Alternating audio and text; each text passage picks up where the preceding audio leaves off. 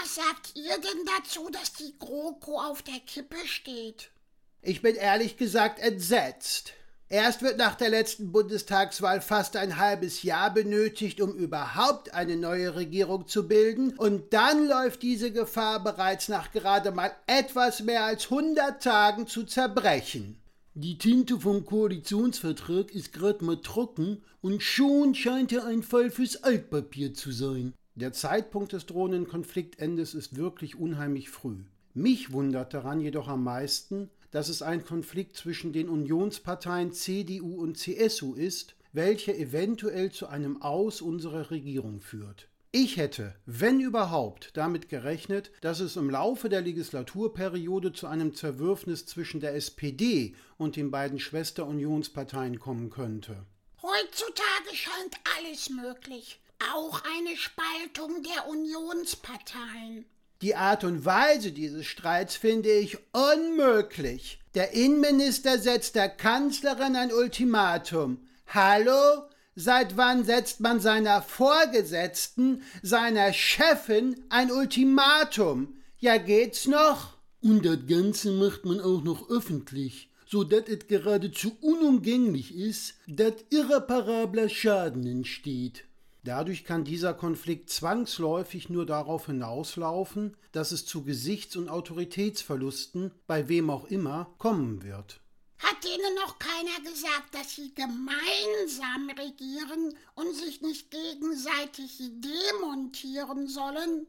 Die SPD soll sich ja bereits auf Neuwahlen vorbereiten und schließt somit ein Ende der GroKo nicht aus. Wie jetzt? Schon wieder Neuwahlen? Naja, sollte es zwischen der CSU und der CDU zu keiner Einigung kommen und die CSU somit aus der Regierung ausscheiden, hätten CDU und SPD alleine keine Mehrheit mehr im Bundestag. Sie wären also fortan eine Minderheitsregierung, was beide Parteien wohl ablehnen. Könnten Sie nicht zum Beispiel die Grünen fragen, ob die nicht mit in die Regierung wollen? Dann hätten Sie doch wieder eine Mehrheit.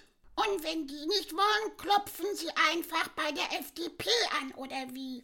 Ausschließen will ich heutzutage in der Politik gar nichts mehr. Aber ich halte es für schwer vorstellbar. Weder die Grünen noch die FDP wollen quasi als Notnagel, als Second Best herhalten, nur damit eine dann notgedrungen zusammengeschusterte Regierung entsteht, welche auf dem Papier mehrheitsfähig ist. Apropos Papier, die müssen dann ja auch einen neuen Koalitionsvertrag aufsetzen. Ich glaube, für diese Form der neuen Koalitionsbildung vergehen dann nochmal sechs Monate. Wenn die mal reichen. Okay, okay, ich seh's ja ein. Also Neuwahlen. Aber kommt da nicht wieder der gleiche Särmel bei raus? Eigentlich dürfte das nicht passieren. Das Ende der derzeitigen GroKo würde ja aus einem Konflikt zwischen CDU und CSU resultieren. Diese beiden Parteien wären somit zu keiner Koalition bei einer neuen Regierungsbildung bereit und folglich müsste man die CSU konsequenterweise bundesweit und nicht wie bisher nur in Bayern wählen können. Und wozu würde das führen? Laut einer aktuellen Umfrage würde die CDU mit 22 Prozent weiterhin die stärkste Partei in Deutschland sein. Die CSU würde mit 18, die SPD mit 17, die Linkspartei mit 12, die AfD mit 11, die Grünen mit 10 und die FDP mit 6 Prozent folgen. Also in der Fußballsprache wäre die CDU erster, die CSU zweiter, die SPD dritter, die Linkspartei vierter, die AfD fünfter, die Grünen sechster und die FDP siebter. Laut der Umfrage würde dies das ungefähre Endergebnis einer Neuwahl sein, wenn die CSU bundesweit wählbar wäre. Wenn das stimmt, sehe ich ja gar keine realistische Koalitionsmöglichkeit zur Bildung einer mehrheitsfähigen Regierung. Stimmt. Wenn CDU und CSU nicht zusammen regieren wollen, hätten selbst CDU, SPD, FDP und Grüne zusammen gerade mal 45 Prozent und somit keine Mehrheit. Ganz davon abgesehen, dass diese vier Parteien wohl zu keiner gemeinsamen Koalitionsbildung finden würden. Aber CDU, SPD, Linke und Grüne hätten demnach zusammen 51 Prozent und wären mehrheitsfähig. Glaubst du allen Ernstes daran, dass die CDU bereit wäre, mit den Linken eine Regierung zu bilden? Wohl eher nicht. Aber die Vorstellung ist interessant, da hier sehr viel politische Kreativität gefragt wäre, die unserem Land bestimmt nicht schaden würde. Anders ausgedrückt bringen Neuwahlen, bei denen man die CSU bundesweit wählen kann, zwar nicht denselben Sämel wie bisher, aber auch leider kein brauchbaren. Wenn CDU und CSU politisch zukünftig wirklich getrennte Wege gehen, wird es schwierig bis unmöglich, eine mehrheitsfähige Regierung zu bilden.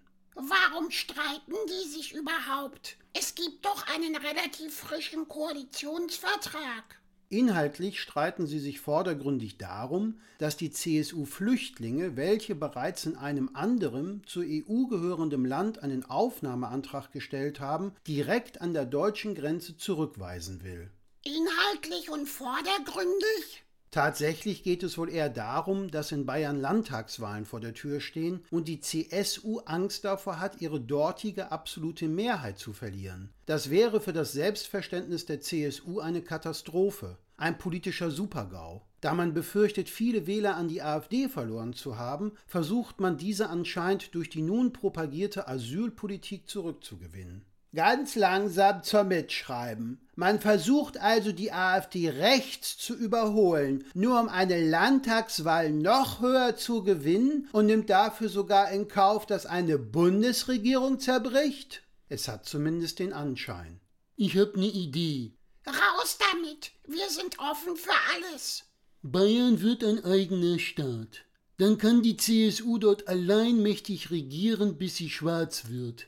Ich merke gerade, dass mir mein eigenes Wortspiel gefällt.